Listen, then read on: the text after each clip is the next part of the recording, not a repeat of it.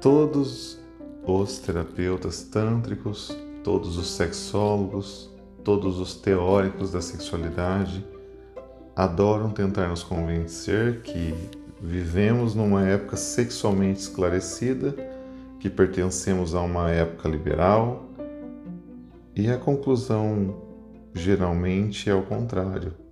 Nós consideramos um assunto simples e nada problemático na teoria, porque na, no final das contas, na real, eu acredito que ainda vivemos numa era vitoriana.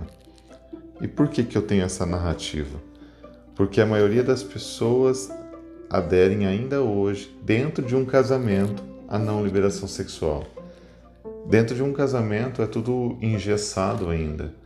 Muitas das vezes tem casais que se exploram, se libertam sim, mas a maioria dos casais são presos. A maioria dos casais nunca fizeram sexo oral de qualidade nas suas esposas. Tem nojo. Como que você vai se relacionar com uma mulher, você tem nojo de colocar a boca na pepeca dela? A vulva da mulher tem que ser explorada constantemente.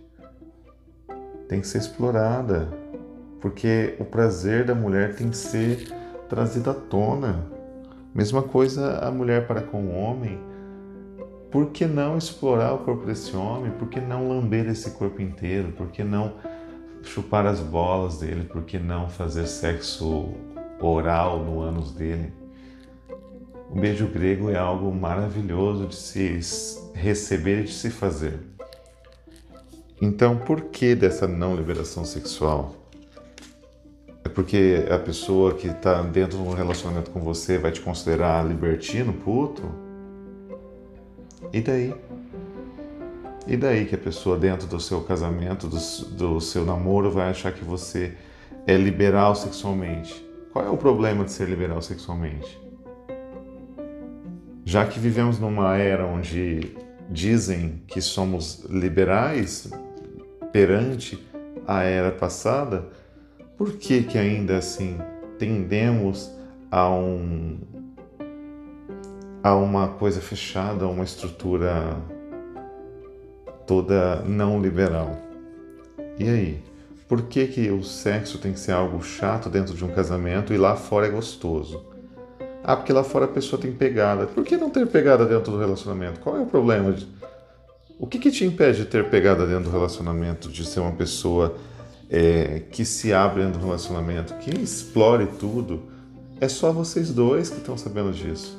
É só vocês dois que, que vão vivenciar esse momento. E ainda bem, porque esse momento é íntimo demais, é algo maravilhoso demais para você dividir. Você não vai querer dividir se você ganhar na loteria. Quem que vai querer dar parte da, do prêmio para o outro.